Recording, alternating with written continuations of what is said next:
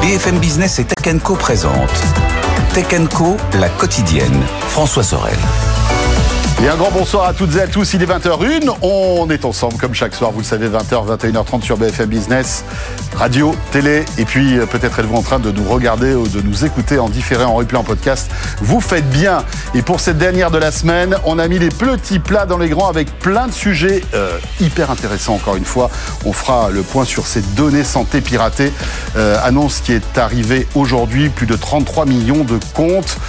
on va tout vous expliquer dans quelques instants. On parlera d'Apple aussi qui travaillerait sur des iPhones et des iPads pliants. Et oui, comme Samsung et comme euh, certains constructeurs de smartphones chinois.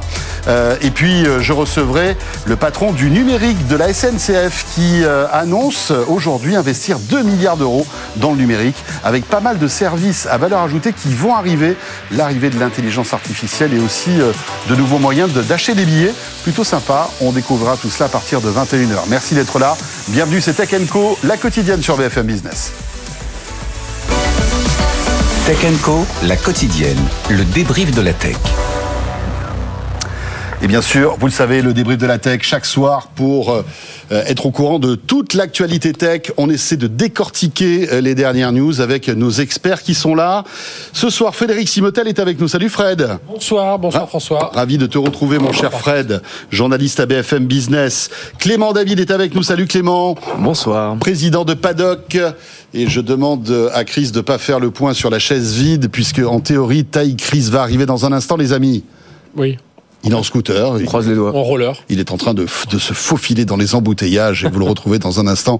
Euh, Taï Chris qui viendra commenter avec nous toute l'actu. Alors on a pas mal de sujets passionnants. Hein. Je le disais, les iPhones pliants qui ont été annoncés. C'est The Information qui annonce ça. Donc c'est plutôt euh, en général un média sérieux hein, qui, a, qui, a, pas mal d'informations intéressantes.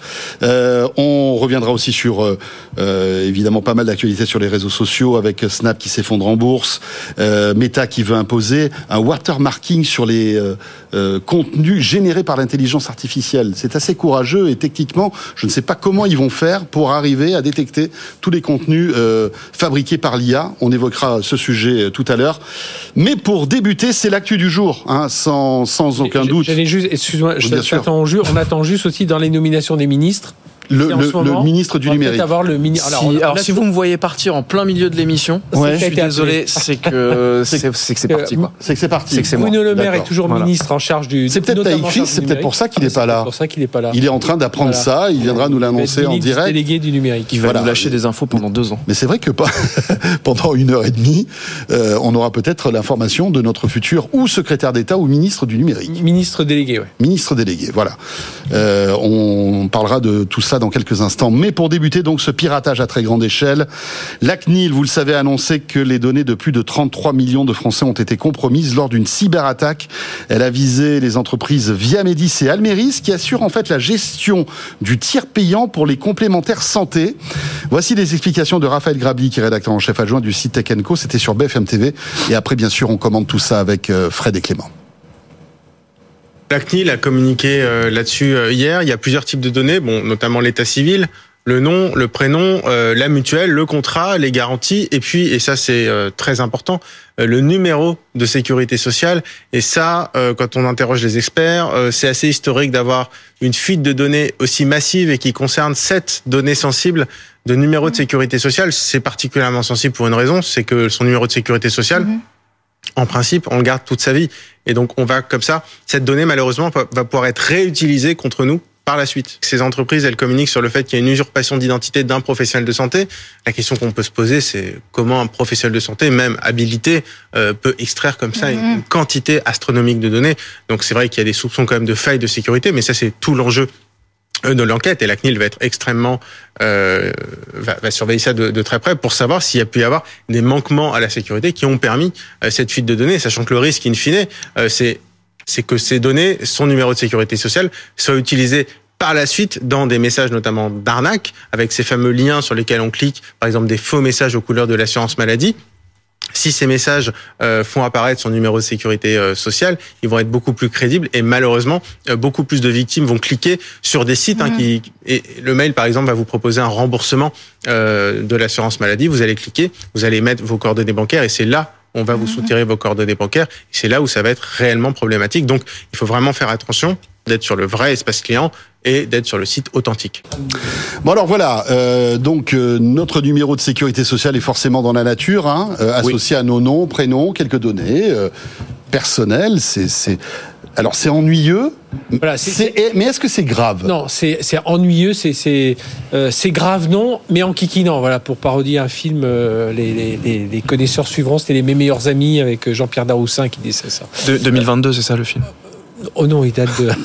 en 2022, euh, c'était sa sortie en DVD. Non, mais en kikinant. Gra, euh, DVD. En, en kikinant, oui, parce qu'évidemment, il y a tout un tas de données qui, sont, qui ont été piratées. Et c'est si les pirates réussissent à faire le lien avec d'autres fichiers qui auraient pu être piratés, avec l'email. C'est-à-dire qu'ils peuvent croiser les données. C'est à partir du moment où on va croiser. Là, pris comme ça, oui, c'est embêtant d'avoir son numéro de sécurité sociale dans l'usurpation d'identité et tout ça. Mais. Euh, mais admettons, je prends ton cas. Alors, c'est un cas. Euh, voilà. Frédéric Simotel, il y a tes données santé. Enfin, pas tes données santé, il y a ton numéro de sécurité sociale. On sait que ce numéro de sécurité sociale appartient à Frédéric Simotel. Il suffit qu'il croise avec d'autres données piratées d'un de, tes comptes mail pour qu'il fasse le rapprochement. Avec mon adresse mail, avec mon numéro de téléphone, tout ça. Ils font le rapprochement. Mm. Et là, là, on, commence là, on peut commencer à, faire un phishing on commence à avoir un bon, impressionnant. Un, bon, euh, une bonne identité numérique. Eh et on, peut, on peut jouer sur l'usurpation. Maintenant, ça reste quand même, attention, hein, c'est 33 millions de comptes, ça reste quand même euh, assez, euh, assez ennuyeux. c'est grave. Oui, oui, non, mais c'est ennuyeux, surtout que la façon dont c'est arrivé, c'est-à-dire c'est un professionnel de santé bah qui a été victime d'un hameçonnage et qui, par ce biais-là, ces codes ont été récupérés et par ces codes-là, ils ont réussi à accéder aux données. Moi, la première question que je me pose, c'est un, euh, je reviendrai après sur le, le rôle des utilisateurs, mais un, c'est comment on peut, euh, à partir d'un piratage d'un professionnel de santé, réussir à accéder à toutes ces datas. Là, il y a quand même un, truc où, euh, même si c'est des experts pirates et tout ça, que quelqu'un n'ait pas pu dire. On sait que tout le monde est hameçonné aujourd'hui euh, et peut euh, parce que bêtement on va cliquer sur le lien et tout ça. Et c'est dire que malgré ça, il n'y a pas les couches de sécurité qu'on a accès avec autant de facilité à cette première partie des données. Hein. Après, y a, surtout que via Médis et Améris, bon, ils savent quand même l'importance et la sécurité des données qu'ils conservent.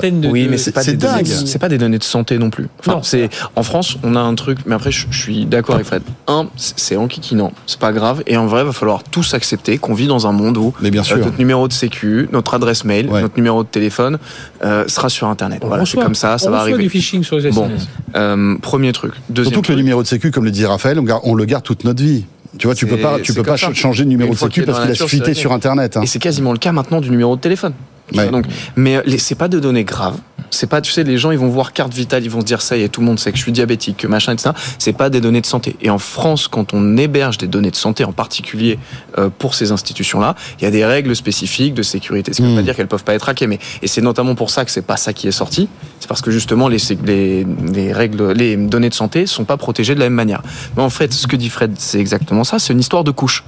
C'est-à-dire que c'est un piratage assez basique. On ne sait pas exactement comment ils s'y sont pris, mais ce que ça veut dire, c'est que tu fais du phishing.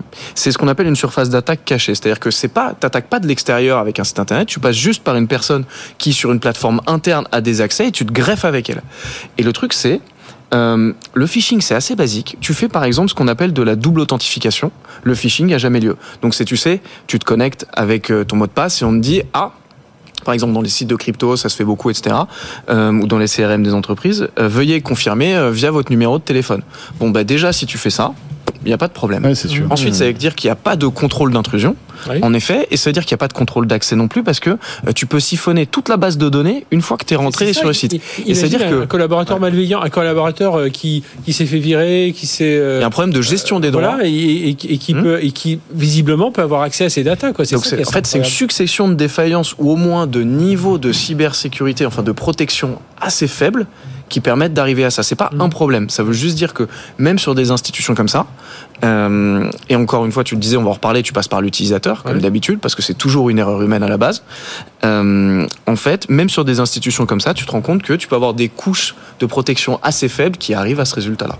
Et alors là, ce qui va être important maintenant, c'est toute la partie communication. Parce que c'est là, parce, qu'évidemment, tout le monde craint, on entend tout ça, on, a, on en a fait évidemment, le, là, on a traité l'info sur BFM TV, et tout le monde se dit, flûte euh, mes données, et, je vais avoir du phishing. Et c'est là maintenant où ça va être, où, ça va être important, c'est la façon dont, euh, via Médis, Adméris, les complémentaires, Ouais. mutuelles, tout ça, vont communiquer et dire aux gens attention, soyez hyper vigilants. Euh, si vous ne savez pas, vous ne touchez pas. Voilà, euh, quand on ne sait pas, on touche pas et on laisse filer. On rappelle s'il faut au téléphone euh, l'Institut de sécurité sociale ou sa complémentaire santé si on a des doutes. Et c'est là où la communication doit être vraiment importante. Et je trouve que là déjà, on a- enfin, on n'a pas eu beaucoup de communication autour de ça. Donc, C'est ça qui. Et, et après, je reviendrai sur l'utilisateur euh, grand, pub- enfin grand public ou le. Et taille derrière. Et Taï Chris est arrivé. Salut Taïg J'arrive un peu en retard, désolé. Mais non, c'est pas grave, on l'a pas vu. Personne ne l'a vu. Je l'ai peut-être dit, mais c'est tout, en fait. Non, mais en tout cas, c'est clair, ces sujets, c'est c'est extrêmement flippant parce que, en fait, le, le problème est toujours humain et surtout, il y a beaucoup de, de, de sites, même de banques ou quoi que ce soit. Je trouve qu'ils ont des systèmes de sécurité qui sont pas optimales. Je vois, par exemple, tu parlais justement la validation par SMS sur sur Air France. J'ai fait hier, j'ai pris un billet sur Air France. Ça, c'est super parce que au téléphone, ils te disent avant de passer plus loin, ils disent on vient de vous envoyer un SMS. Donnez-nous le SMS avant d'aller plus loin. Alors qu'il y a plein de sites qui te demandent uniquement ta date de naissance, le pays où tu es né, etc. Et ces informations, en réalité, quelqu'un qui sait un peu bien faire du phishing, On les trouve facilement. on les trouve facilement. Donc tu vois qu'il y a beaucoup, beaucoup de sites qui doivent se mettre à la page parce que le, monde- le- le- les, les techniques ont évolué. Mhm. Et juste d'avoir la date de naissance, euh, le nom de ta, de, de, de, de, de- de ta copine ou de, te- de tes parents ou quoi que ce soit, ça suffit plus. Alors quoi. après, c'est là où il faut voir, parce qu'on dit toujours, est-ce qu'il faut protéger toutes les datas de la même façon? Et c'est peut-être là où, euh, via Médis Almeris, euh, c'est souvent on a bah, des données très sensibles, savoir que je suis diabétique, que je, je suis atteint de tel type de maladie, enfin mes vraies données de santé, là c'est du sensible, là ils n'y ont pas, ils pas eu accès, donc c'est déjà Mm. euh, ça. Les données bancaires, on voit que c'est ultra sensible, alors ça doit être hébergé sur un autre site, je pense, Mm. mais ils n'y ont pas eu accès. Donc ça veut quand même dire qu'il y a visiblement une couche, enfin plusieurs, plusieurs couches, et peut-être qu'il n'y avait pas un investissement suffisant pour cette partie-là. Mais je voudrais revenir aussi sur autre chose. Moi, j'en ai un peu marre de des gens qui cliquent sur les, les mails aussi non mais aussi bien fait soit-il. Euh, là, il serait un peu temps de. Il y a des, il y a une entreprise, euh, il y a une des entreprises que je connais qui est dans l'industrie. Ils ont quatre phases. La personne salarié d'entreprise. Il clique une fois, il a un petit rappel à l'ordre, du attention, fais, fais attention, ne le fais pas. Il clique une deuxième fois, là il a une formation obligatoire de quelques heures ou vraiment. Il clique une troisième fois, là il est convoqué euh, chez, avec, euh, chez le RSSI qui lui explique un peu les règles. Il clique une quatrième fois, là c'est directement avec son patron chez les RH pour voir qu'est-ce qui se passe. Et je trouve que là, bon là c'est un, visiblement un salarié, un professionnel. Mais j'espère qu'il va je- se faire je- tirer les oreilles quand non, même. je, je sais que j'en ai, ai, par- ai parlé à des experts qui disent Ah oui, mais il faut pas taper trop sur les utilisateurs. Je dis Oui, mais les utilisateurs aujourd'hui, c'est dingue, quoi. On en parle tout le temps, là. Et là encore, on va en parler sur BFM. On en a parlé beaucoup sur, à la fois sur TV, donc euh, euh, au- une, une grand- une grande masse. Donc il faut, euh, il est temps de sanctionner un peu les gens. Cette personne qui est prise, c'est deux jours de formation obligatoire et puis, euh, et puis bien faire comprendre que la bah, colère, là, hein. on, on doit plus se faire prendre. Beaucoup de colère. Oui, beaucoup de colère, hein. Beaucoup non, de mais rancœur. Là, on sent que, on a presque l'impression que ça lui est arrivé, euh, Fred Simotel. Hein. Ça nous est arrivé chez nous, hein. Oui, Pas, bah, pas nous, mais, c'est chez arrivé nous. dans toutes les boîtes. Enfin, je sais pas si vous vous souvenez de ce truc de TV5, le mec qui se fait filmer et derrière lui sur son ordi, il avait en gros sur un post-it le code en fait de, de je sais pas moi, du serveur de d'Alet en fait oui. du serveur de Et diffusion de, de TV5. France 5. Et il y a un mec qui a piqué ça, il a, il a ça. tout, il a tout, il a tout fait péter. TV5, quoi. C'est ce qui Le vrai danger, le vrai. Bon, bien sûr, il y a des erreurs comme ça humaines. Les gens mais- ne se rendent pas compte de la, comment dirais-je, de la gravité, La gravité. de posséder ces informations et de, et de les communiquer facilement. C'est ça le problème. Il y, a, il y a un truc où il faut faire extrêmement attention. Et là, à mon avis, il, devrait, chez les opérateurs télécoms, mettre des certains, certain de barrières. C'est si quelqu'un arrive assez facilement à déclencher une portabilité de votre numéro.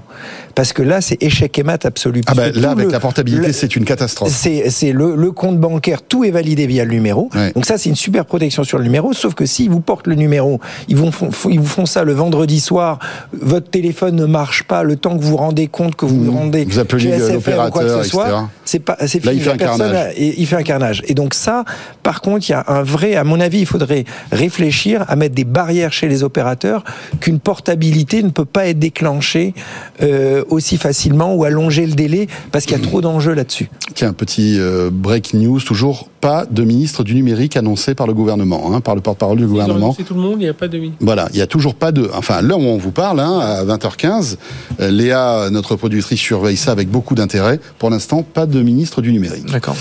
Et de- demain d'ailleurs, il y a une grande manifestation à Cannes sur l'intelligence artificielle. Ouais. Et c'est Bruno Le Maire. C'est Bruno Le Maire qui sera. à midi. Ouais. Bah, ça serait bien de lui poser la question. Il doit être au courant, non, quand même? Enfin bref, Ouais, bah, c'est on peut-être verra. lui qui va, le, qui va le récupérer. En tout cas, euh, Ah peut-être que c'est lui qui va le récupérer, mais est-ce qu'il aura le Bah, temps il l'a déjà, il est en charge du numérique. Oui. alors Peut-être qu'il va le avoir tout le tout, tout l'ensemble. Mais encore une fois, communication. Est-ce que l'un d'entre vous a reçu de sa complémentaire santé? Pas d'inquiétude, machin. Non, non, non, rien du tout. Rien du tout. Rien du tout. Mais c'est là où c'est Et incroyable. c'est dans leur obligation hein, de le dire. En, en théorie, on devrait recevoir un mail pour qu'ils nous informent qu'il y a eu un piratage de données qu'éventuellement on peut être visé. Parce qu'on était début février. hein. Ouais, ouais. On est quand même le, le 8 ou le 9. hein.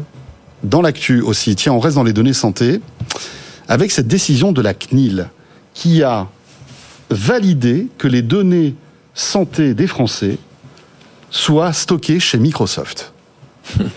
Alors, euh, la CNIL le dit clairement, regrette cette décision, mais parce que elle estime qu'il n'y a pas de cloud européen euh, au niveau et que finalement, malgré tout, il faut se retourner, il faut se tourner vers Microsoft. C'est incroyable cette histoire.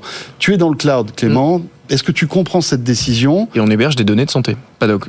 Ouais. Donc en Et plus, vous enfin, hébergez nous, nous, des on a- données de nous, on a santé. le tampon hébergement de données de santé via des clouds Mais alors pourquoi ce choix de Microsoft? Bah, en fait, en fait, c'est pas un choix de Microsoft. Ils ont dit que Microsoft avait le droit.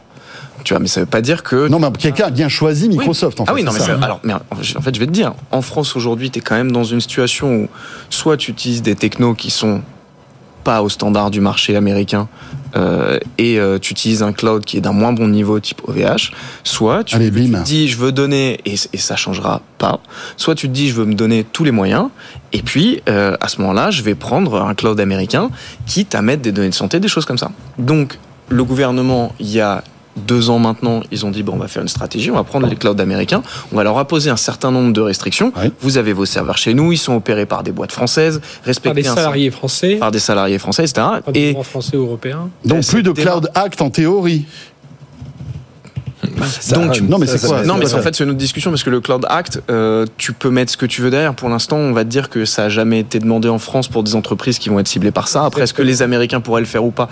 On n'en sait rien. C'est quand même assez flou. Mais en tout cas, l'idée, c'est euh, il y a cette course. Il n'y a qui pas des juristes qui se sont posés cette question Si, mais il y a des juristes. Mais en fait, c'est du droit international. Donc en fait, qu'est-ce qu'un État peut imposer à une autre État ou à une autre euh, droit international public ou à une entité de son État, mais dans un État étranger Ça, il y a beaucoup de zones grises. Mais en tout cas, le truc, c'est qu'en France, il y a eu cette démarche depuis deux ans Ouais. de dire, et OVH Scaleway était pas content, de dire, en fait, on va permettre à nos entreprises d'utiliser les clouds les plus performants du marché qui sont en- américains. qui sont américains, en sécurisant un maximum. Et donc aujourd'hui, vous avez Google, Amazon et Microsoft qui sont autorisés en France à héberger des données de santé. Bien sûr. Et donc tu peux faire ce que tu veux. Tu peux dire, ils ont le tampon, l'État leur a donné. Et C'est le fameux Secnum Cloud, c'est ça Non, pour l'instant c'est c'est pas ça. Pour l'instant c'est HDS. C'est Et le HDS. Ils sont tous en train de préparer. Mais ils sont en train de préparer la prochaine Exactement, étape. du Secnum Cloud. Cloud, qui est En un fait, peu le- justement. le Graal, en fait. Exactement, et en plus HDS, hébergement de données de santé, va peut-être disparaître pour être remplacé par ce truc encore plus élevé.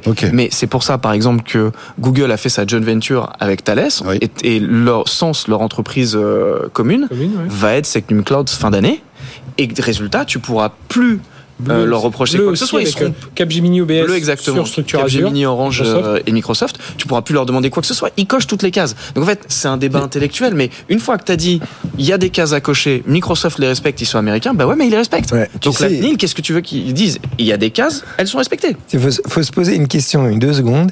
Est-ce que si ça avait été l'inverse, d'après vous, les Américains auraient accepté ce genre de choses? Ah, mais moi, je suis sûr que oui.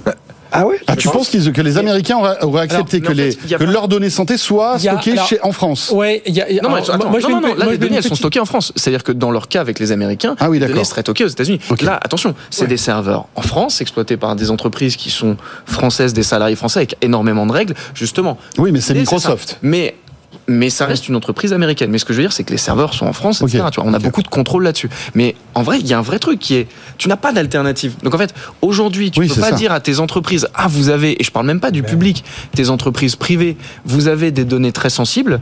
Vous êtes, euh, par exemple, Thales, vous êtes euh, machin, vous n'utiliserez aucun cloud américain. Donc c'est à dire que tu acceptes mécaniquement que toutes tes entreprises euh, avec des données sensibles, utilisent des outils technologiques qui leur permettront pas, à l'échelle mondiale, de concurrencer leurs concurrents. Impossible.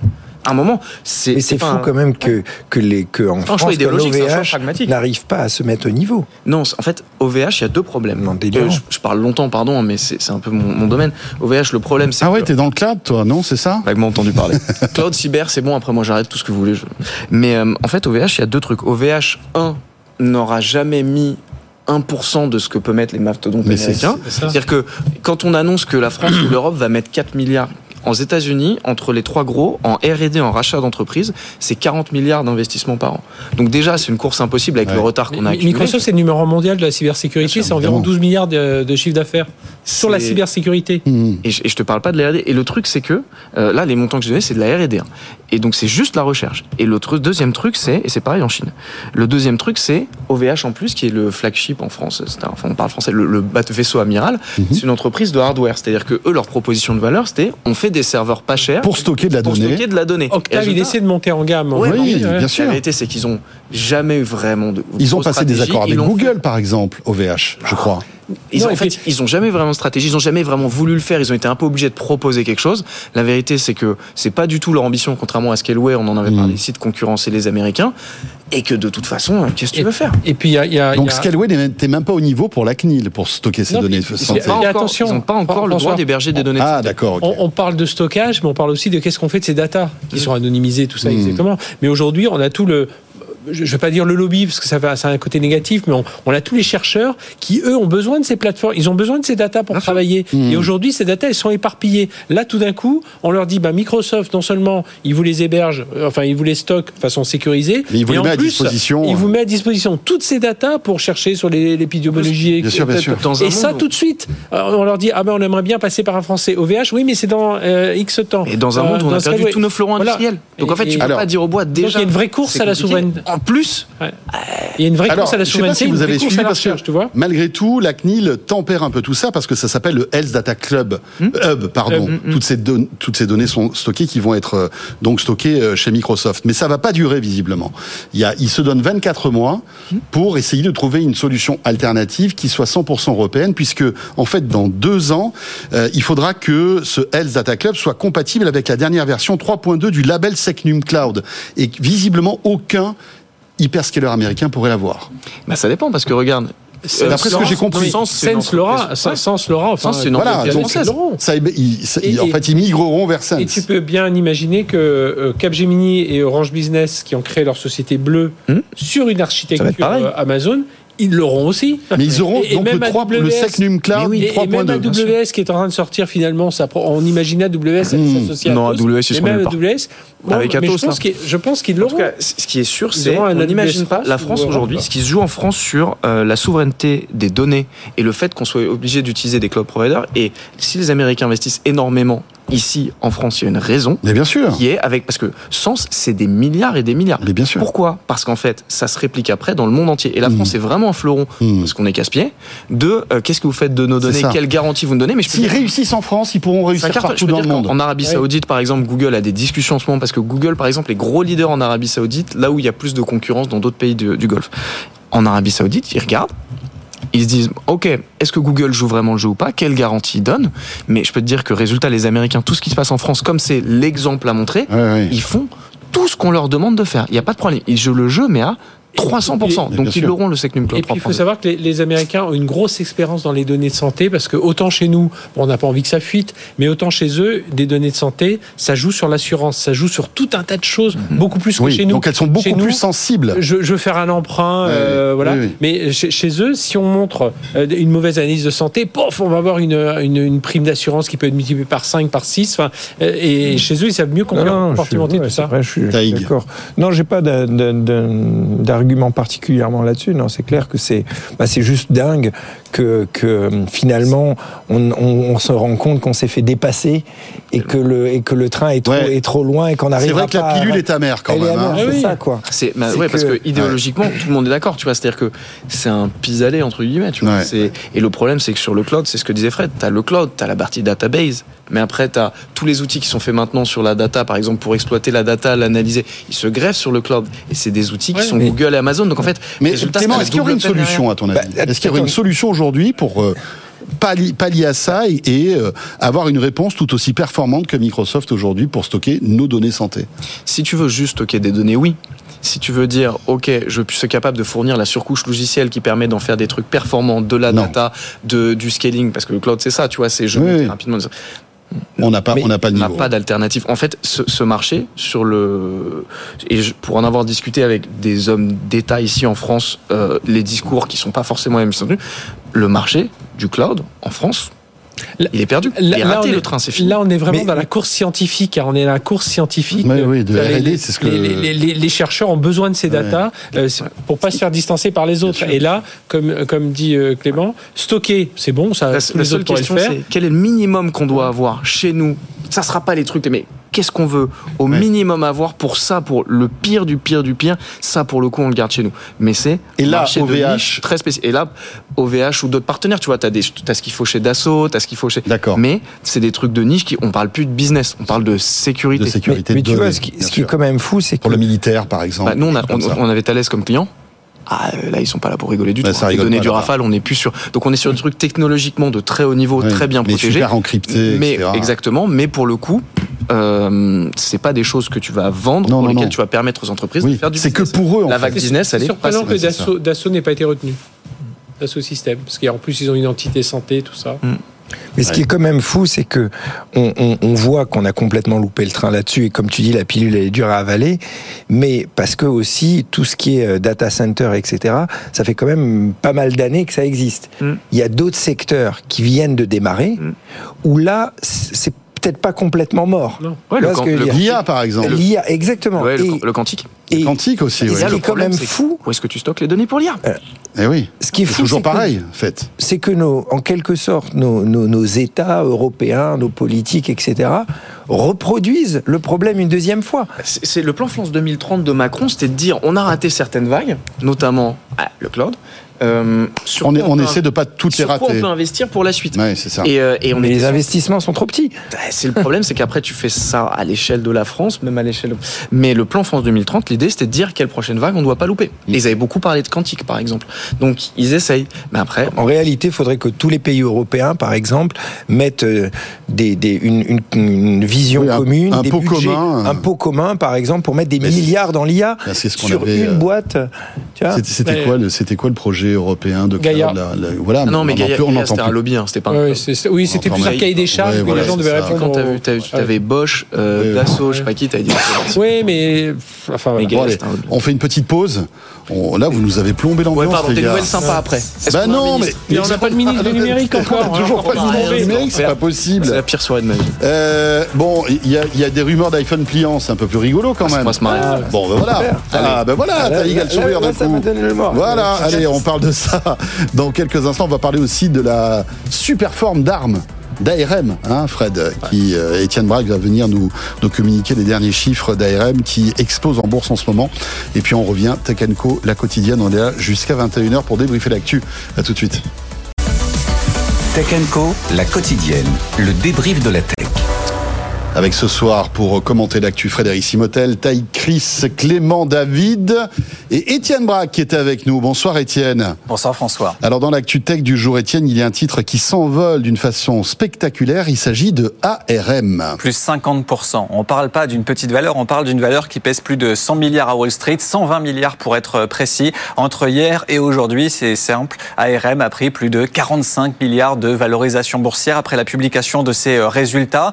Comme Nvidia, comme des acteurs comme Intel ou Qualcomm, eh bien vous avez ARM qui a trouvé la potion magique pour faire de l'intelligence artificielle une croissance exceptionnelle, nous dit le groupe pour cette année et même à court terme, hein, puisque pour le premier trimestre, eh bien le groupe prévoit un bénéfice par action compris entre 28 et 32 centimes. Alors c'est assez technique, mais c'est juste pour vous dire que les analystes, le consensus s'attendait à 21 centimes. Ça montre quand même comment eh bien le groupe a réussi à surprendre les attentes aujourd'hui. ARM, c'est une valeur assez nouvelle en bourse, hein, puisque le titre a été introduit en septembre à Wall Street. C'est un acteur britannique hein, qui n'a pas choisi de s'introduire en Europe, mais aux États-Unis, car il estimait que le marché était porteur. À l'origine de cette introduction euh, en bourse, on retrouve SoftBank qui a mis seulement 10% du capital en bourse. C'est ce qui explique aussi que le titre prend 50%, parce que forcément, il n'y a que 10% des actions euh, qui sont disponibles sur le marché. Pas beaucoup de vendeurs, beaucoup d'acheteurs en même temps. Donc euh, le titre prend un peu plus euh, de 50% ce soir. Grâce à cette introduction en bourse, vous avez un groupe qui avait levé plus de 4,8 milliards milliards.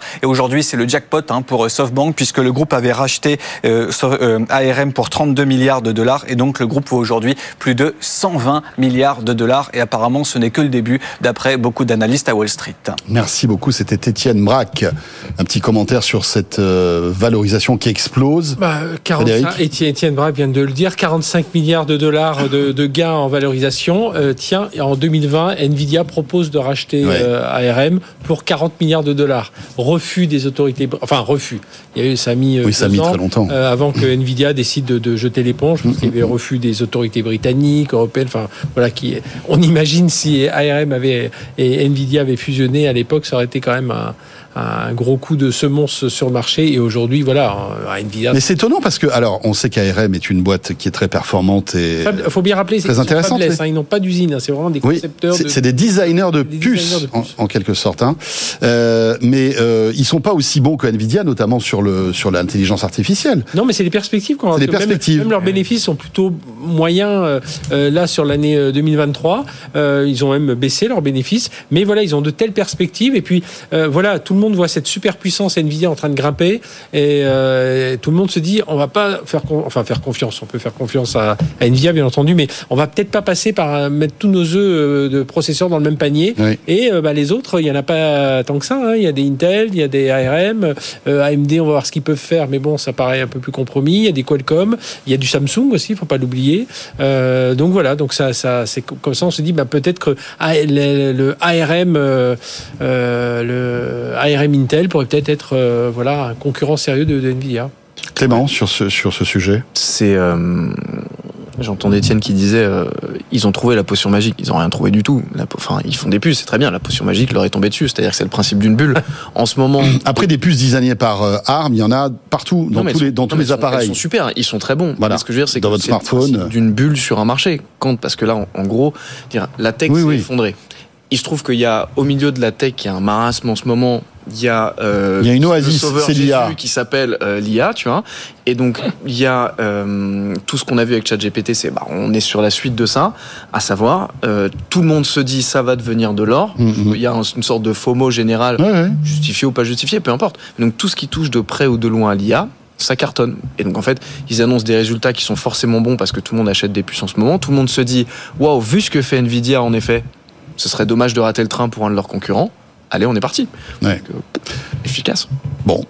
Euh, Là, donc à ton avis, c'est c'est rend flou quand même, hein, parce que SoftBank ils ont fait pas mal d'opérations. Ouais, ouais. Ouais, Là, sur celle-là, ils sont très très bien. ouais, c'est clair. Là, c'est plutôt une bonne nouvelle pour eux. Donc ils, vou- ils voulaient revendre. Hein. Oui, oui, c'est sûr, c'est sûr. Fred, euh, alors évidemment, on connaît maintenant la composition du nouveau gouvernement avec tous les ministres délégués Oh, et euh, les secrétaires d'État. Et visiblement, il n'y a pas de ministre du numérique. Alors, à l'heure où on vous parle, en- hein, 20h38. Oui, c'est en ministre délégué, il n'y a pas de numérique. Voilà. Aujourd'hui, il faut le rappeler, euh, Bruno Le Maire. Donc ce sera euh, peut-être un secrétaire d'État, c'est Voilà, ça c'est peut-être un Après, secrétaire Jean-Noël. Barrot, c'était déjà un secrétaire d'État. Non, il était ministre. Il était délégué. ministre. Il était ministre délégué du numérique. Alors- Déclasse la tech. On est- déclasse la tech. Alors, on, on passe en écho. Alors, et puis, on était en business premium, là on passe en écho, les gars. Il y avait une C'est petite nuance aussi très politique, c'est que Jean-Noël Barrot était du MoDem.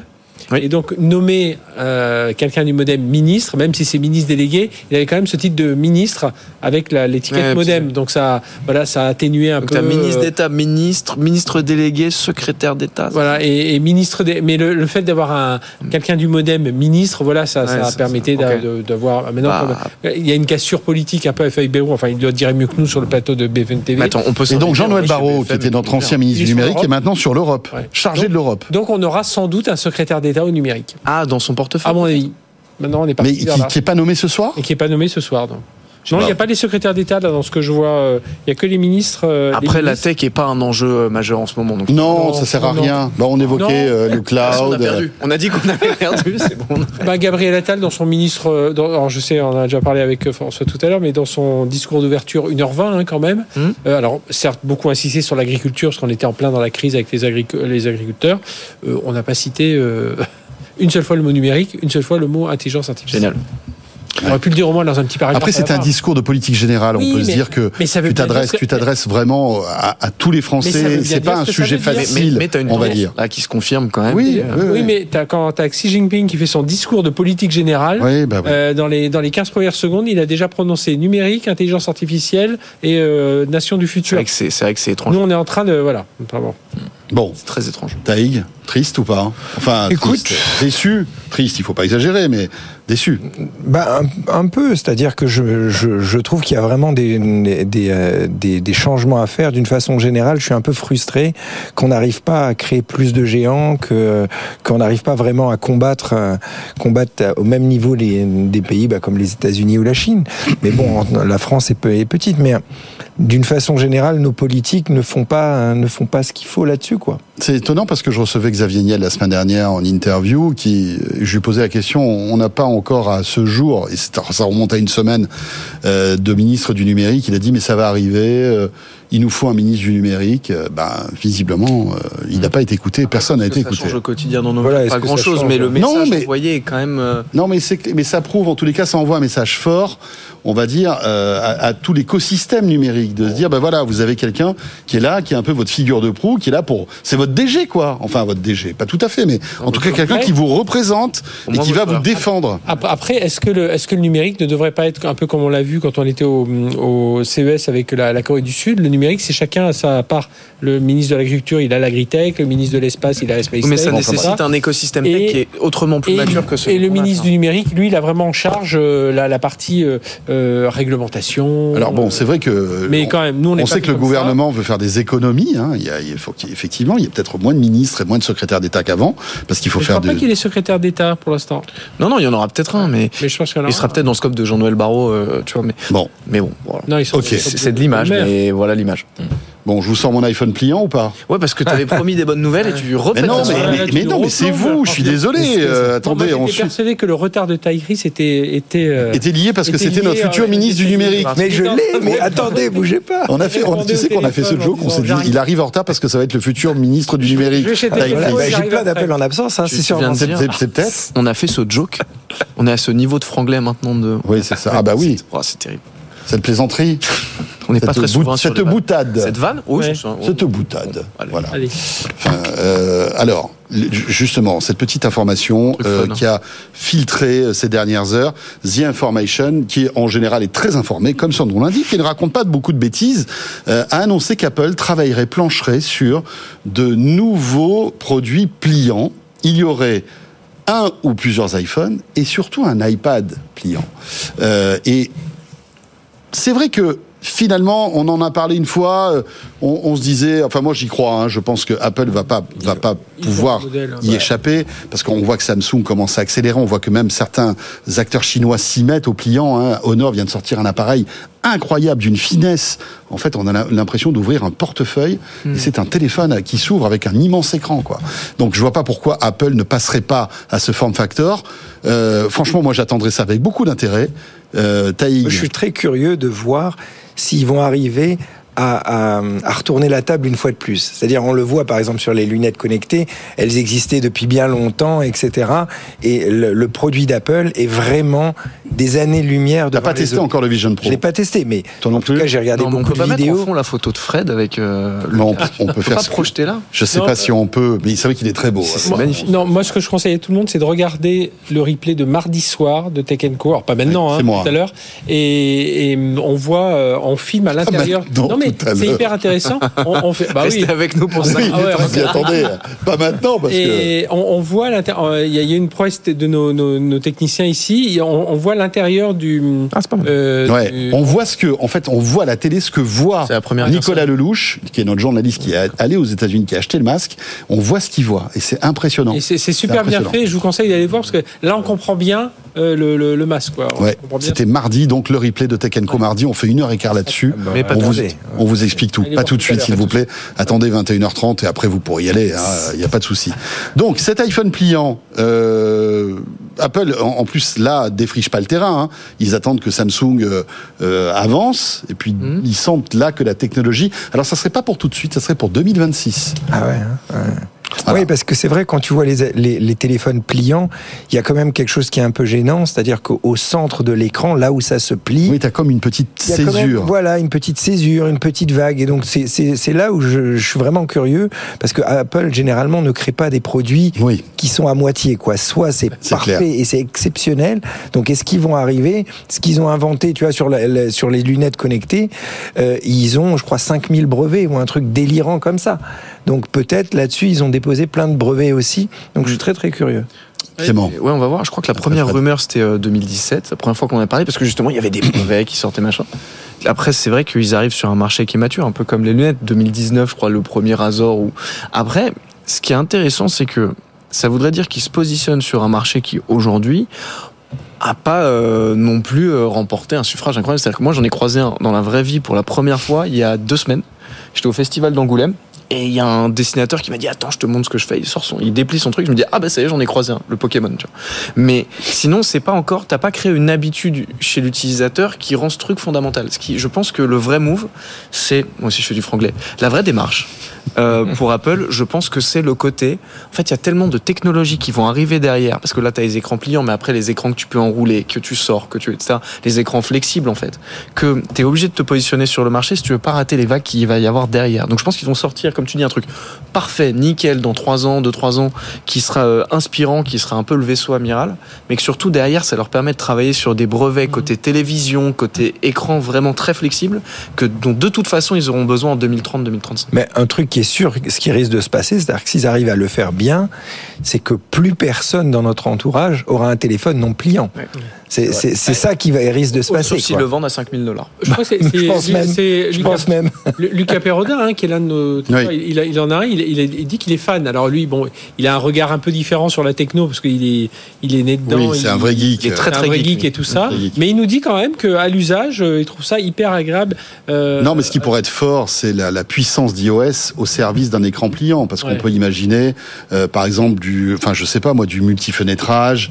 Euh, tu vois, d'un côté, tu as ton FaceTime, de l'autre côté, tu peux malgré tout euh, lancer d'autres ouais. applications, euh, jouer et, euh, je sais pas moi, Oui, mais écouter de la Quelle musique. synergie avec les je- lunettes connectées Ouais, suis peut-être d'accord. aussi, peut-être. Je suis d'accord avec toi, mais quand tu testes en fait ce genre de produit, celui qui est pliant, qui se déplie comme un iPad, en fait, c'est pas pratique parce qu'une fois qu'il est plié, tu as un téléphone énorme dans la poche. Ouais, mais justement. Ultra épais. Mais ils travaillent en fait tout- tous les. S'ils arrivent tout- à le faire très très fin, de ça c'est ça c'est autre chose. C'est ce que je te disais en fait. Par Honor. contre, celui qui se plie, qui se plie sur lui-même comme un oui, demi-téléphone, c'est ça. ça Comme le Z Flip en fait de Samsung Voilà. qui se qui se plie à, à la verticale. exactement. Comme ça, un poudrier. retrouves- exactement. Tu te retrouves avec quelque chose qui est plus acceptable. Mais, mais je Ouais. pense qu'on comprend. Parce Mais un iPad, excuse-moi Fred, parce que dans, dans ces projets, il y aura aussi l'idée d'un iPad pliant.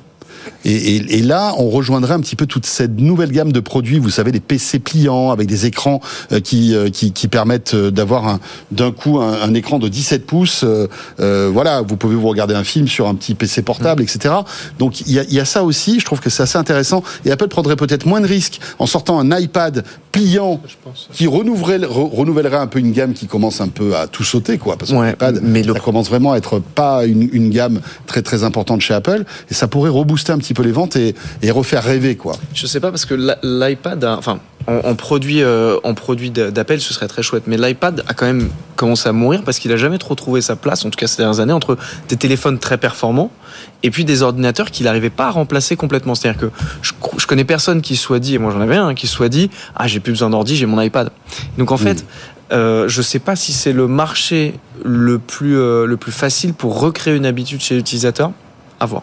Oui, mais ça, ça permet de, de tester. Et puis encore une fois, moi je pense comme François. Et puis et, et je pense que le, en plus attendre 2026, c'est- c'est- ce sera pas trop tard pour Apple parce que si le alors soit le marché a déjà démarré bon mais il y a les fans d'Apple de toute façon C'est jamais trop tard dans, pour dans- Apple. dans cet univers Ils savent disrupter un marché. deux c'est là où ils vont pouvoir aller vraiment vers ces technologies de, euh, très fines de, de pas de cassure enfin Mm. sortir le produit ultime quoi Mais, mais ce qui est sûr, c'est que ça sera pas comme euh, Samsung.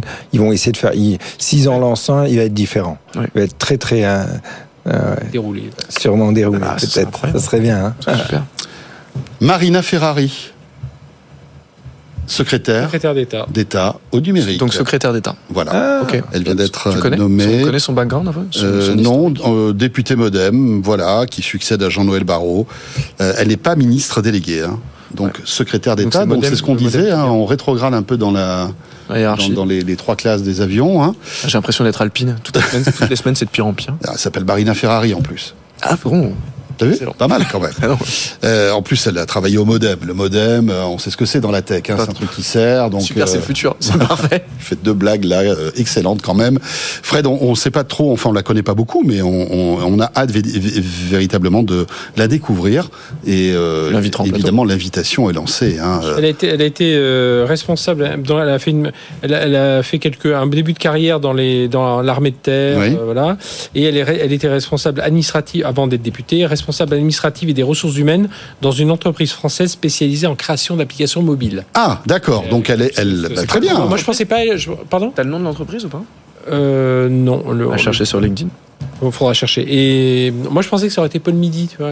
Je, j'aimais bien. Enfin, je trouvais que c'était un. Ouais, mais on peut, tu peux pas avoir quelqu'un que t'aimes bien euh, en tant que ministre du numérique, mais euh, mon Fred. conseiller, mais enfin, elle va être certainement très bien. hein. Bon, ben très bien. Ben, on souhaite la bienvenue à Marina Ferrari qui va avoir une du modèle- travail. Et puis une modèle, femme, une une femme au numérique, Ouais, ça fait voilà. plaisir. Voilà, ça c'est une bonne nouvelle. On va mieux quand même, hein, parce qu'avec vos histoires de cloud, là, vous avez plombé l'ambiance alors que le week-end arrive. Ben voilà, on a une secrétaire d'État au numérique. Elle s'appelle, rappelons-le, Marina Ferrari. Euh, il nous reste quelques minutes. Euh, Est-ce que vous avez suivi cette euh, info très intéressante de la part de Meta, qui a décidé d'imposer en fait euh, un watermark? Donc le watermarking, c'est le fait de- de- d'intégrer dans des photos ou des vidéos des messages qu'on ne peut pas effacer, qui sont ou invisibles ou pas d'ailleurs, euh, dans les contenus euh, générés par l'intelligence artificielle.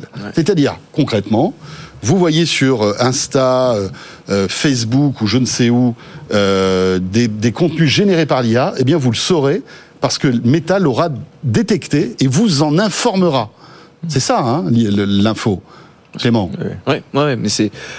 Google avait fait une annonce un peu similaire à Google Next à San Francisco en août, où ils avaient dit tout ce que vous avez généré. Alors, ils avaient dit via nos outils à nous. Mhm. C'est une première étape. Euh, il y aura une watermark. Donc, euh, c'est, ça veut dire que les géants du numérique se préoccupent de ce sujet, ou du moins qu'ils considèrent que pour l'adoption, pour gagner la confiance des utilisateurs, il va falloir en passer par là. C'est euh, un des combats de la décennie qui vient, c'est qu'est-ce qui est vrai ou pas. Ouais. Euh, on en avait parlé, tu vois, tu as des vidéos Mhm. YouTube entières de, euh, pas YouTube, euh, Instagram entières de, euh, comment il s'appelle, euh, Emmanuel Macron, Marine Le Pen, Éric Zemmour qui jouent à Fortnite en faisant des blagues, etc. Les mecs t'en sortent une par jour, c'est hyper drôle. C'est avec leur voix, leur visage, c'est extrêmement bien fait. T'as toutes les histoires de harcèlement avec des films pornographiques où tu reprends des personnalités du web, etc. Enfin, le combat de la décennie, c'est qu'est-ce qui est vrai ou qui Ouais, ne l'est pas qui soit aussi vite dans la vague en train de s'en préoccuper. Tu le délègues à des entreprises privées, bon, mais ça reste une très bonne nouvelle. C'est c'est une bonne nouvelle. Par contre, ce qu'il faudrait sûrement, c'est qu'il y ait des euh, certaines règles, qu'il y ait que ce soit pas que ces entreprises qui peuvent dire ça c'est vrai, ça c'est faux. Tu comprends ce que je veux dire? Parce que bon, je pense pas qu'ils vont mentir particulièrement, mais mais quand même, tu as une entreprise privée qui va te dire ah ben cette vidéo de propagande d'un politique elle est fausse, alors que peut-être elle est elle est vraie quoi. Tu vois ce que je veux dire? Il Mais faudrait que ce que- watermark, watermark soit créé par Ah, une institution euh, Au moins indépendante quoi, ou vérifiée, tu vois. Après, est-ce que, euh, franchement, euh, ça va pas être euh, piraté tout ça, en fait? C'est ça le problème. Il y a des pistes intéressantes sur la blockchain, par exemple. Nous qui cherchons sur ce plateau depuis un certain temps. euh, oui, ça fait un moment qu'on n'avait pas prononcé ce mot blockchain. Les raisons d'adopter la blockchain. Le seul gros cas de figure aujourd'hui, je vais me faire euh, insulter sur Twitter, mais le seul gros cas d'utilisation aujourd'hui de la blockchain qu'on a trouvé, en tout cas moi ceux celui qu'on a réussi à me pitcher, c'est euh, l'authentification. La blockchain est infalsifiable. À partir du moment où tu respectes certains critères, etc. Mais Mhm. on a peut-être une piste où tu pourras euh, créer de l'authentification infalsifiable pour ce genre de contenu. Ça peut être une piste. Très bien. Ça va être intéressant de voir si les autres vont suivre, parce que Meta, c'est Mhm. très bien. Ils seront obligés. Non, ils TikTok, seront obligés. ça. Snapchat. C'est compliqué, Aujourd'hui, quand on voit, on voit des vidéos comme ça, quand on a un peu l'œil expert, on arrive à détecter. Mais ça vient d'être, ça vient d'être lancé. Ouais, dans un an, Dans un saura an, plus, hein. un an et demi, c'est fini. Ouais. Tu, tu, tu pourras plus savoir. Euh, Fred, tu as suivi cette histoire de non, tu veux nous parler de Marina Ferrari parce que je, je vois bien, je vois bien. Elle non, est- mais, mais il fait son métier de Elle est- journaliste. Elle est, députée, je suis dépité. Tu es- elle est députée, je suis députée. C'est vrai Voilà. qu'elle a une grosse carrière politique. C'est ça, hein Et puis, euh, euh, alors, en guerre. son champ lexical, hein, abattement, DGF, fiscalité, location, logement. Ses derniers rapports, annexes au rapport sur le projet de loi Le Finance, euh, rapport d'information du contrôle budgétaire de la Commission des Finances, avis sur le projet de loi de financement. Et alors, ces dernières, ces dernières interventions, rénovation de l'habitat dégradé, marché marché locatif en zone tendue, projet de loi finance de fin de gestion euh, sur la finance. Donc numérique, euh, on n'en parle pas. Mais Alors- elle est du modem. Mais elle est du modem, voilà. Donc là, je, là, je pense encore, on est encore euh, parti. Euh, euh, alors peut-être qu'elle va s'avérer brillante, mais euh, tu vois, à la limite, Jean, Jean se posait la question un peu au début, puis finalement, il, Il avait quand même été, il avait quand même fait des dossiers sur les, les PME, euh, sur les collectivités. On se disait tiens, il va peut-être justement en liant le numérique aux PME, aux collectivités. Là, on a quelqu'un vraiment euh, Après, nomination politique. Jean-Noël Barrot, il a plutôt bien pris le pli. Il s'est vite intégré à Oui, l'écosystème. puis il, il avait travaillé sur les, il les avait fait des, peut- dossiers sur les chance, PME, bien. co- comment redynamiser les régions, les collectivités. Il a fait un dossier sur les PME, tout ça sur le pré- précédent gouvernement. C'est plus de Et donc il arrivait, il mettait le numérique dessus, on s'est dit ça y est, il va faire bouger les choses. Il a fait euh, bouger les choses. Là, euh, euh, enfin. pff, voilà, on va voir. Après, il faut donner sa chance à chacun. Mais, La providence mais là, vraiment, c'est. c'est- Non, mais attendez. Il y a euh, tellement de gens compétents en numérique pour Ah ouais, comprendre. c'est- Après, après, elle peut, elle peut se sentir vraiment très concernée par le sujet, euh, apprendre ses dossiers. Peut-être qu'elle a une culture du numérique aussi qu'on n'a pas, qu'on ne voit Oui, pas aujourd'hui sur mais- Internet. Mais, mais oui, puis, puis aujourd'hui, on a le temps. On a le temps. Non, attends. préférais un entrepreneur qui a fait tous les. Oui, tous- ou des. les- enfin, moi, j'en ai cité un tout à l'heure qui connaît parfaitement les dossiers Il est du numérique. voilà. Euh, ouais. Tu, tu Ah, récupéreras ma pas ce de soir. Ouais, Là, J'imagine là, que vous avez parlé énormément du, du sujet Facebook, euh, euh, au, euh, pas, pas Facebook, je veux dire, euh, au, au Sénat, avec, vous avez, eu, j'imagine, fait une grosse émission là-dessus. Sur le DMA Sur le DMA. Oui, bien sûr, on en a beaucoup parlé. Beaucoup on a parlé. beaucoup parlé a- avec euh, les conséquences que ça va avoir sur, pour Apple avec l'App Store, hein, puisqu'on va avoir des App Store alternatifs. qu'il refuse, Non, mais- ça le truc. Non, non, je parlais, je parlais là où il y a les, où il y a Zuckerberg qui s'est excusé devant. Ah oui, oui, oui, on en a parlé la semaine dernière. Incroyable. Il y a, il y a un truc, par exemple, juste, juste pour rebondir Oui. sur ce point. 30 où j'ai- secondes. 30 secondes où j'étais vraiment triste qu'il y a il y a personne qui a soulevé le débat à tous ces réseaux sociaux à leur dire mais pourquoi vous ne mettez pas une vraie pièce d'identité de contrôle comme des, des comme des banques en ligne tu vois ce que je veux dire? Parce qu'ils se plaignaient qu'il y avait tellement de jeunes qui Du KYC. utilisaient des KYC vraiment vraiment stricts et c'est quand même hallucinant moi ça m'a halluciné euh, euh, que, que que personne leur a Ouais. imposé ça Eh bien voilà, ce sera le mot de la fin. En tous les cas, on a vécu pas mal d'informations hein, et Ah on oui, souhaite, euh, là, malgré tout, oui, alors je- Fred est un peu énervé, mais on souhaite la bienvenue à, Mar- à Marina Ferrari, qui sera la bienvenue dans Tech Co, bien sûr, Ah oui, oui, pour bien sûr. euh, nous présenter son Plan. son plan va avoir envie de venir, maintenant. numérique. Pas du tout, non, non, non, franchement, franchement, euh, au-delà de ça, sans, sans plaisanter, hein, elle, elle est la bienvenue, on sera bien sûr. très honoré, très heureux de la recevoir. Euh, merci Fred. Merci. Rendez-vous la semaine prochaine. Voilà, j'aime pas quand il, quand il bouge comme ça son stylo, c'est pas bon signe. Il est énervé là. Euh, merci Taïg. Merci. Toujours un plaisir de te recevoir. Toujours. Merci à Clément, David. Et vous restez avec nous. On va attaquer la dernière demi-heure de Tech Co euh, avec euh, eh bien le patron du numérique de la SNCF. Ça, ça va être intéressant. La SNCF qui investit 2 milliards d'euros par an avec des avancées concrètes qu'on va vous détailler tout à l'heure avec Julien Nicolas. Et puis euh, une appli pour détecter l'apnée du sommeil qui véritablement concerne beaucoup beaucoup de monde. Et aujourd'hui grâce à un smartphone vous allez pouvoir détecter tout ça. Euh, et c'est français mesdames messieurs. Vous restez avec nous. Tech Co revient dans une minute avec Léa Benaïm et le Tech Flash. À tout de suite. Tech Co, la quotidienne, Tech Flash. Il est 21h sur BFM Business et comme chaque soir, Léa Benaïm, journaliste à BFM Business, nous a rejoint. C'est le Tech Flash en deux minutes, ce qui- ce qu'il faut retenir de l'actu tech de ce jour. Bonsoir Léa. Bonsoir François, bonsoir à tous. Et à la une de l'actualité ce soir, Disney Plus part à la chasse des partages de comptes. La plateforme rejoint euh, Netflix sur ce créneau. Les vérifications d'adresse IP vont être activées à partir de cet été. Les propriétaires d'un compte pourront ajouter des personnes extérieures à leur foyer, mais en payant un supplément, à l'instar de Netflix qui facture cette option près de 6 euros par mois. Disney Plus a perdu euh, 1,2 million d'abonnés aux États-Unis et au Canada le trimestre dernier et tente donc de rebondir sur son business model. Blue Sky a ouvert mardi son application au public. Le concurrent de X a gagné plus d'un million de nouveaux utilisateurs depuis l'arrêt de son système de parrainage. Plus de 8 inscriptions par seconde, dépassant ainsi la barre des 4 millions depuis son lancement. Alors c'est pas le même buzz que le même buzz pour Thread, le concurrent détenu par Meta, mais affaire à suivre. Et pendant ce temps, X a atteint la première place des applications gratuites sur l'App Store cette semaine. Le bras de fer entre les géants de la tech et Bruxelles continue. Meta et TikTok ont contesté aujourd'hui en justice une redevance imposée par l'Union européenne. Cette dernière sert à financer le DSA. Les plateformes doivent s'acquitter chaque année d'une somme pour compenser le coût de surveillance assuré par la Commission européenne. Cette somme équivaut à 0,05% des bénéfices de l'entreprise, 11 millions d'euros pour Meta et 4 millions d'euros pour TikTok. Mais pour les deux plateformes, la méthode utilisée pour calculer ces frais n'est pas la bonne. Et enfin, la France compte une nouvelle licorne, c'est Penny Lane, une start-up créée en 2020. Elle propose à la fois un logiciel de production pour les experts comptables et un outil de gestion financière pour leurs clients. Et grâce à une levée de fonds aujourd'hui de 40 millions d'euros, l'entreprise rejoint le club très fermé des start-up valorisées à plus d'un milliard d'euros. Et pour finir, on a testé dans De quoi je me mail Vision Pro, une émission à retrouver demain dès midi sur la plateforme Tech en replay et en podcast. On écoute tout de suite un extrait, c'est euh, Jean-Baptiste Nicolet qui nous raconte son voyage à New York pour récupérer le, fameux casque d'Apple. Tout, n'est pas parfait, non. Par contre, j'ai pas ressenti les limites technologiques que beaucoup de personnes ont pu dire parce que je mhm. trouve que ça répond vraiment, pour le coup, au doigt et à l'œil, mais au millimètre près. Là, je prends la fenêtre, je la bouge et je la mets, par exemple, là-haut. Voilà, on est beaucoup mieux. Je veux lancer une autre fenêtre, j'appuie ici, j'ai l'interface qui arrive et en fait, ça répond, mais vraiment, vraiment facilement. Comme, comme, comme en fait une interface d'iPhone ou de, d'iPad ou de, enfin voilà, c'est-à-dire qu'il y a une fluidité. Ah ouais.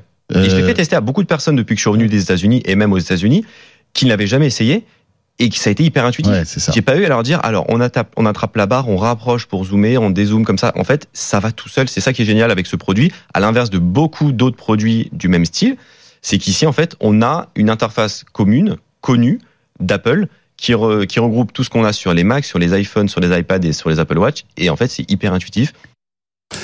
Voilà, c'était euh, JB de The E-Collection, de quoi je me mêle, disponible demain à partir de midi en podcast audio. Euh, la vidéo sur l'appli RMC BFM Play sur YouTube est diffusée ce week-end sur BFM Business. On vous dit tout, donc sur le Vision Pro d'Apple. 21h04 et j'accueille tout de suite mon invité euh, qui va nous raconter un petit peu quels sont les investissements que la SNCF va faire dans le numérique. Tech la quotidienne, l'invité. C'est Julien Nicolas qui est avec nous sur ce plateau. Bonsoir Julien. Bonsoir François. Vous êtes directeur numérique du groupe SNCF. Poste euh, important, on va dire, euh, puisque voilà, on le sait, hein, la, transformation numérique euh, d'un groupe tel que la SNCF est aujourd'hui voilà indispensable et vous le menez à pas de charge, hein, avec beaucoup beaucoup de choses. Vous avez fait d'ailleurs une une keynote ce matin pour présenter les projets et pour annoncer aussi euh, pas mal d'argent sur la table. Hein. vous vous engagez à investir 2 milliards d'euros par an pour améliorer en fait la qualité de service et proposer de nouvelles fonctionnalités grâce au numérique, c'est ça? Oui, absolument, absolument. La SNCF, vous l'avez dit, c'est un grand groupe, c'est un groupe de 40 milliards euh, d'euros et on investit 2 milliards par an dans le numérique. Pourquoi? Ben, C'est pas anodin. Hein, non, c'est pas anodin, c'est pas anodin, et c'est pour produire évidemment nos services en robustesse, en sécurité, en performance, en qualité. C'est pour nos clients. Et on a beaucoup de clients, on a des clients euh, voyageurs, comme vous, comme mm. moi, dans, nos trains. Euh, on a des clients autorités organisatrices, hein, celles qui euh, euh, gèrent le transport, par exemple, à l'échelle d'une région ou d'une agglomération. Et puis, on a des clients entreprises, par exemple, pour le fret ferroviaire. donc voilà, on sert tous nos clients et on investit énormément, évidemment, pour toujours proposer des services à la pointe. SNCF Connect, juste un mot, vous avez tiré un bilan plutôt positif. On se souvient des débuts oui, deux ans après. chaotique, mais bon, maintenant ça va, ça va mieux. Euh, les, résultats sont excellents. Oui, les résultats sont excellents. Deux ans après, euh, vraiment, les résultats sont, sont très bons. Je peux vous donner des chiffres pour 2023. Euh, on a vendu plus de 208 millions de billets sur l'application. On a eu mhm. plus d'1,3 milliard de visite. Et surtout, on vend du TGV, ce que faisait déjà son prédécesseur, oui, SNCF, mais on vend aussi beaucoup de TER. Donc, on a accéléré dans la digitalisation aussi du train euh, régional pour faciliter l'accès au train. Et puis, beaucoup de services complémentaires. On pourra y revenir. On, a annoncé des nouveaux services, euh, effectivement, ce matin. Ouais, très intéressant. Euh, euh, Just Go, par exemple, on va y revenir dans une minute. Ce qui est intéressant, on parle beaucoup d'intelligence artificielle. Elle l'est aussi dans votre roadmap, cette intelligence artificielle, même générative, puisque vous lancez euh, le, le, SNCF Group GPT, qui est un outil interne d'IA, c'est ça? Exactement. Euh, Alors comment, comment allez-vous vous servir de l'intelligence artificielle générative? Bah, L'intelligence artificielle générative, elle est intéressante à nouveau pour euh, évidemment la performance et la productivité de nos collaborateurs. Et donc on va s'en servir à plusieurs niveaux. D'abord, il y a dans le quotidien. Et donc, on a décidé de créer SNCF Group GPT. C'est en fait effectivement notre IA générative interne qui est n'a rien à voir avec ChatGPT qui repose sur des technologies comme celle d'ailleurs de ChatGPT. Euh, ça repose sur des technologies comme OpenAI ça repose sur des technologies comme Mistral aussi.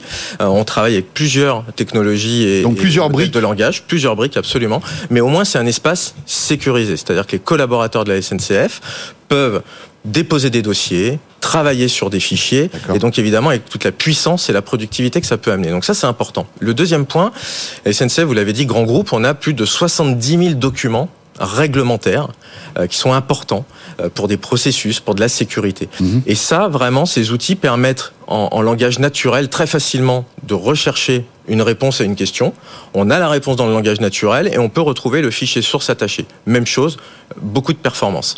Enfin, on se sert de l'IA générative, là sur des côtés beaucoup plus industriels. On fait apprendre au langage, de, au, au, modèle de langage euh, des données SNCF. On fait apprendre, on fait apprendre. Et par exemple, on travaille aujourd'hui sur améliorer la prédiction de retard.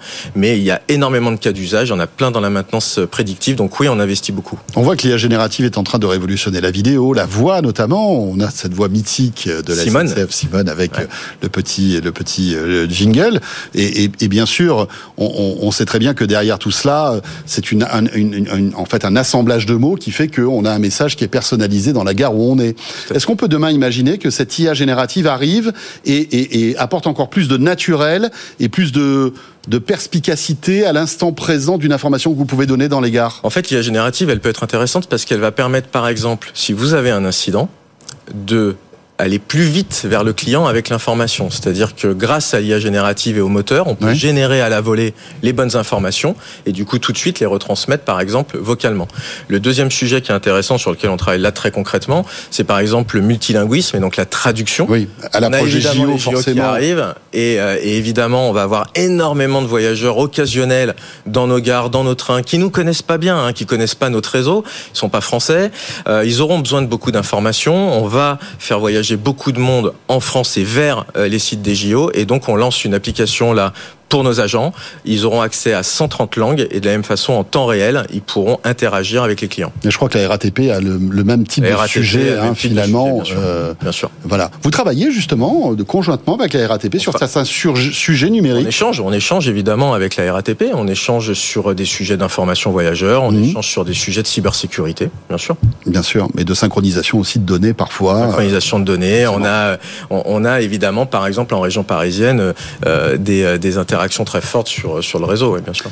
Parlez-nous de JustGo, parce que ça, c'est une, une, on va dire, une, une application concrète de ce que apporté la tech à partir du moment où on a un téléphone qui arrive à nous géolocaliser euh, pour acheter un billet. Oui, JustGo, on parlait d'SNCF Connect tout à l'heure, c'est une des dernières innovations qu'on a fait avec SNCF Connect, TER et la région Nouvelle-Aquitaine. C'est que euh, vous pouvez utiliser le transport régional simplement avec votre téléphone. Vous êtes euh, abonné euh, à JustGo, à ce service, et avec votre téléphone. Abonné, c'est-à-dire, il faut. Vous avez pris un abonnement. Vous êtes d'abord inscrit auparavant sur la plateforme. un abonnement payant ou est-ce qu'il faut s'abonner Enfin, oui, il faut s'abonner pour laisser ses coordonnées bancaires, etc. Exactement. Et une fois que vous êtes abonné, quand vous rentrez dans le train, vous dites je suis rentré dans le train vous faites votre trajet. Quand vous sortez du train, je suis sorti du train. Et là, avec les données de géolocalisation, on vous calcule le tarif au meilleur prix pour vous et vous êtes facturé à la fin du mois. Donc là, plus besoin d'acheter des tickets, etc. Donc je rentre dans votre téléphone, vous prenez votre train. Je dis, je, dis que je suis dans le train quand même. Voilà, vous dites je rentre dans le train, je suis dedans. Et quand vous sortez, vous dites je sors. Et là, on vous fera la facturation à la fin du mois au meilleur prix en fonction du nombre de trajets que vous aurez fait dans le mois. Pourquoi il faut que je dise que je sors du train? Parce que finalement, avec la géolocalisation, vous savez que je sors du train. Parce qu'il faut quand même une action. si j'oublie, par exemple, c'est grave? Alors non, on va traiter effectivement les données, puis ensuite on, on, on regardera euh, avec vous à la fin du mois. Est-ce que le billet euh, qu'on a aujourd'hui euh, qu'on télécharge. est-ce que est-ce qu'il va évoluer Est-ce qu'il va être mieux intégré dans le téléphone? On voit que le, wallet d'Apple est, est, de plus en plus utilisé. Mais notre billet, vous pouvez l'insérer dans le, wallet d'Apple. De la même façon, notre billet, ça fait bien oui, longtemps maintenant qu'il est dématérialisé en billet. Il est évidemment maintenant un MBA. Hein. Vous avez mhm. vous avez ça sur votre mobile et vous pouvez l'intégrer à, à certains wallets, dont celui d'Apple. On voit que les aéroports sont souvent des, comment dirais-je, ils expérimentent pas mal de choses avec la biométrie, euh, notamment la reconnaissance faciale. Euh, est-ce que c'est des sujets qui vous intéressent pour gérer les flux euh, alors évidemment, ça pose des questions de vie privée, etc. Mais finalement, dans les aéroports, on se rend compte que ça passe mhm. dans, dans, certaines, euh, dans, dans, dans, certaines villes, dans certains pays. Est-ce que c'est des chantiers que vous êtes en train d'étudier en ce moment? Nous, évidemment, tout ce qui concerne les flux, euh, c'est des sujets d'importance pour nous. Moi, je parle de biométrie, non pas pour surveiller hein, les gens, mais, pour, éviter de sortir un téléphone, au lieu d'avoir des, des portiques, etc. On vous nous détectez, bah, je sais que François Sorel a pris le billet, il prend son train, quoi. On a une chance, c'est déjà que le train est un mode beaucoup beaucoup plus fluide, c'est-à-dire c'est plus facile d'entrer dans une gare. Avec euh, votre billet, vous passez euh, facilement des portiques, il y a moins de ruptures euh, dans le parcours. Mais oui, mais il y a là que regarde... enfin ça nous est tous arrivé, il y a du monde. Enfin, il y a du monde. Il y a, des points de tension hein, dans, un TGV par exemple. Hein, vous avez plus de 1000 personnes, donc effectivement il y a du monde. Mais justement, on essaye de fluidifier tout ça et par exemple le M-Ticket en, fait partie. Donc on travaille sur cette fluidification. Sur la partie vidéo, hein, nous on travaille sur les flux. La SNCF a un parc de caméras qui est très important pour des sujets de gestion de flux, pour des sujets de sécurité. Et donc oui, on investit aussi dans des solutions, y compris des solutions d'IA. Et par exemple, on a des solutions qui nous permettent d'anonymiser les données pour pouvoir faire ce suivi et ce hmm. traitement des flux. On investit aussi dans des startups. On a par exemple investi dans une startup qui s'appelle 22 et qui nous aide à nous améliorer effectivement dans l'analyse de nos, de nos images. Très bien. Euh, tiens, petite question aussi, euh, avec l'appli SNCF qui va euh, euh, évoluer avec une alerte train complet. Ça, je trouve que c'est super intéressant parce que euh, parfois on se rend compte que le, voilà le train qu'on voulait est, complet. Comme vous le disiez, il y a 1000 personnes, mais aux heures de rush, c'est en fait les, les trains sont complets et vous mettez en place un système. Si par exemple il y a des annulations, bah, automatiquement, on va me pousser pour me dire, bah, il y a des places qui se libèrent. C'est ça. En fait, bah, vous l'avez dit, le train a le vent en poupe et on peut que s'en féliciter. On en est euh, très, très un peu trop cher parfois. Très fier. Mais c'est pas votre débat, mais c'est vrai que on a l'impression que le, le, le, coût d'un billet de train augmente. Hein. Mais ça, c'est un autre débat. Alors nous, on est très heureux et très fiers, effectivement, euh, du, du l'envie là de, de train. Et donc ça s'est traduit aussi par beaucoup de trains complets. Et donc les équipes de SNCF Connect ont réfléchi, ont proposé ce nouveau service qui est effectivement l'alerte train complet. En fait, quand vous voyez des trains complets sur l'application, vous pouvez vous inscrire à une alerte qui vous dira si une place se libère, si quelqu'un, par exemple, annule son voyage. Donc vous êtes en fait sur une liste d'attente. Et quand une place se libère, on vous envoie un push et il y a plus de 300 000 personnes qui sont, sont inscrits à cette alerte train complet. Donc c'est déjà en fonction. Mi-décembre, c'est déjà en fonction, mi-décembre. Déjà 300 000 euh, qui ont utilisé cette alerte et sur les 300 000, 84 ont finalement pris la place qui leur a été proposée. C'est vraiment ça vrai quelque chose. Il y a quoi? Il y a une liste d'attente? Ouais, c'est ça. Il y a une liste d'attente. Vous vous inscrivez en fonction des priorités. On vous envoie quand les places se libèrent. Un mot aussi. Alors là, on, rentre du côté des, de, de la technologie euh, et, et, plus pour euh, en fait les, les, tous les collaborateurs de la SNCF et notamment, j'imagine, les cheminots. C'est le ERTMS qui est l'European Rail Traffic Management System, qui est quelque chose d'assez assez complexe, mais qui est, si j'ai bien compris, un système de signalisation qui est totalement révolutionnaire et qui apporte en fait une qui peut apporter une cadence de rotation des trains plus rapide, plus plus élevée. C'est exactement ça. L'objectif c'est en fait d'aller plus vite, une meilleure gestion de la signalisation pour nous faire passer plus de trains sur le même réseau. Et donc, par exemple, euh, ce nouveau système, on va le déployer en toute sécurité, parce que c'est la sécurité qui pose évidemment la sécurité qui prime avant tout dans le ferroviaire, vous le savez bien. Et donc, en fait, ce système permet en toute sécurité de faire passer plus de trains. Il est aujourd'hui en déploiement, euh, par exemple, entre Marseille et, et Vintimille. Ça va permettre de doubler, doubler hein, le nombre de trains sur Marseille-Vintimille, et on le déploiera aussi à partir de 2025 sur Paris-Lyon. Mais c'est quoi C'est des capteurs, c'est des optimisations? Comment ça fonctionne C'est avec des capteurs, effectivement, qui permettent de mieux gérer le passage des trains, la signalisation, qui sont beaucoup plus réactifs. Avant, on avait des bornes qui étaient espacées tous les X kilomètres. Là, on a des capteurs qui sont beaucoup plus précis et qui permettent en fait à tout moment d'avoir le positionnement des trains. Et grâce à ça, on peut en faire passer plus. Voilà quelques-unes des innovations que vous avez présentées. Euh, 2 milliards par an, ça, ça, ça permet d'avoir de l'oxygène pour inventer de nouvelles choses. Quelles sont les pistes de réflexion que vous avez en matière de numérique à la SNCF aujourd'hui, à part celles qu'on a évoquées? Oui, alors évidemment, il y a toujours euh, l'IA parce que là, il y a de mmh. très grosses perspectives sur l'intelligence artificielle. Notamment en termes de, de, hotline, de SAV, etc. Alors, il y en a sur la SAV, les hotlines, mmh. effectivement, améliorer euh, nos réponses en relation client, mais aussi améliorer nos réponses aux agents en interne. Euh, là, il y a de la marge, vous pouvez ouais, améliorer. Il y, a, il y a des sujets, il y a des sujets sur la maintenance Ouais. La maintenance prédictive, c'est oui. très important.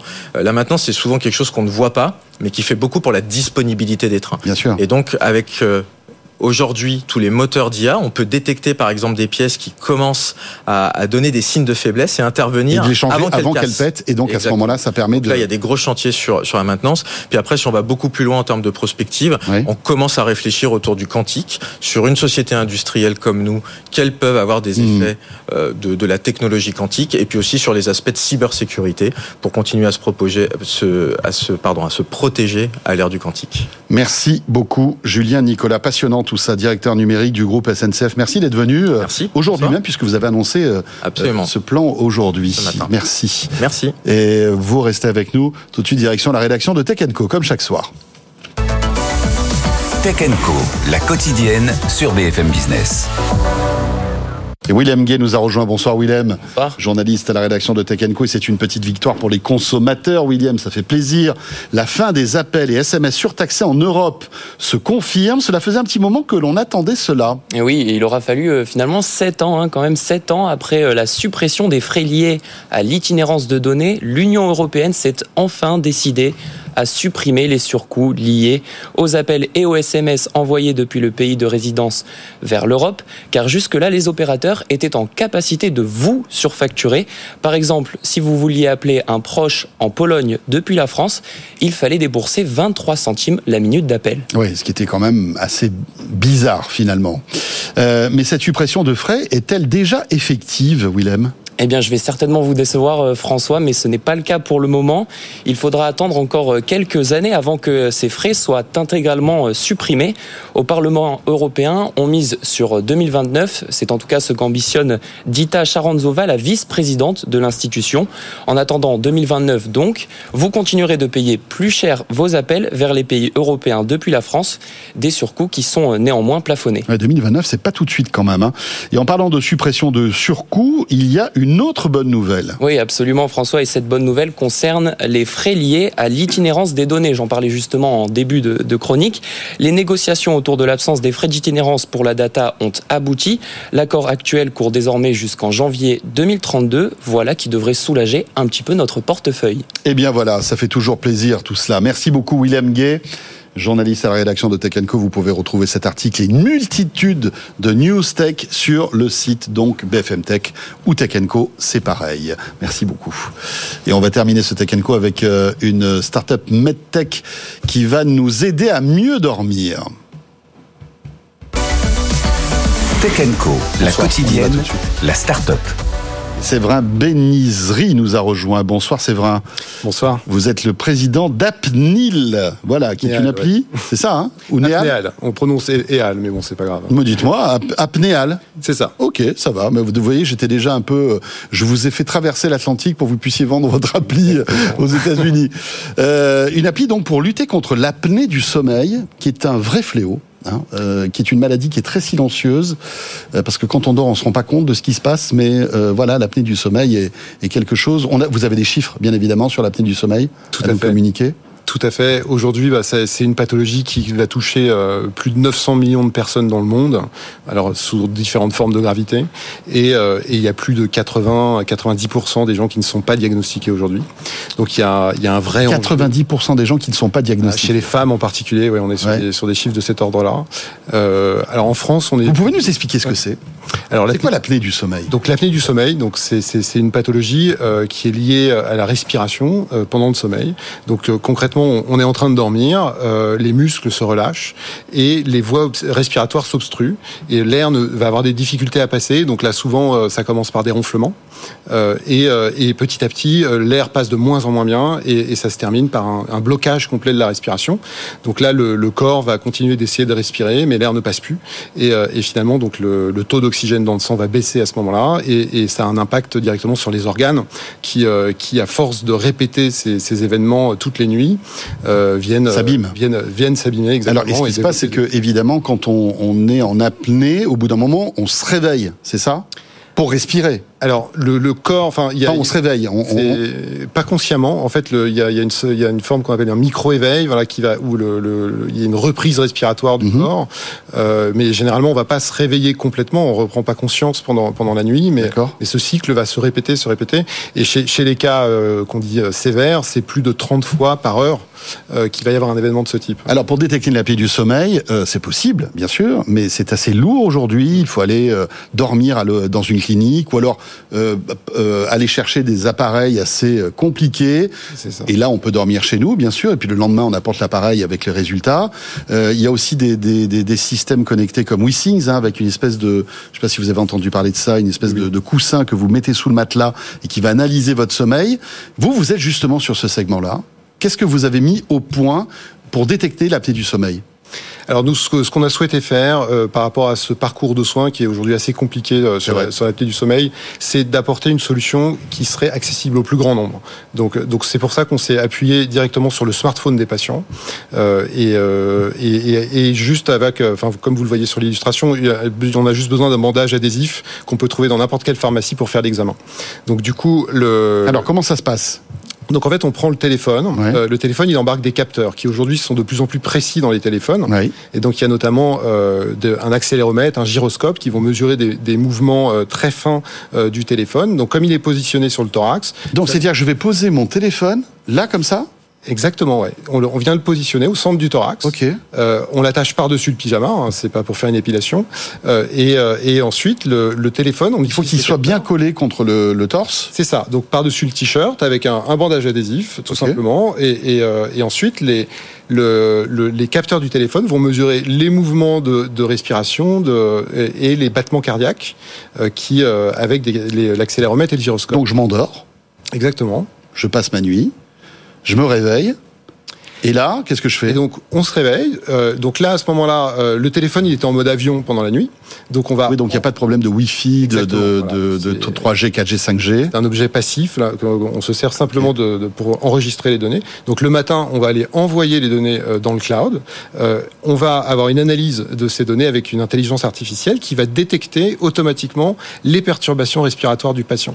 Donc là, on va. Qu'auront envoyé donc les capteurs du téléphone. Exactement. Euh, on va reconstituer euh, bah, les les mouvements thorax, l'activité On a aussi le son de donc on a les, signes de lutte respiratoire, etc.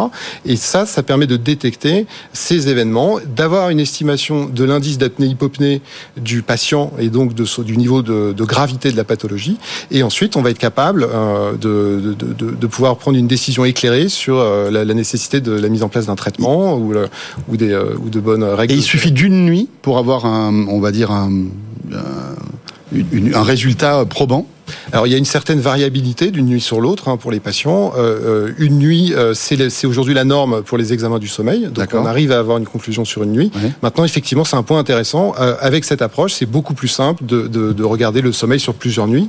Parce que rappelez-nous comment il faut faire si on n'a pas votre système. C'est-à-dire que là, il faut aller donc chez un spécialiste qui va nous donner un matériel.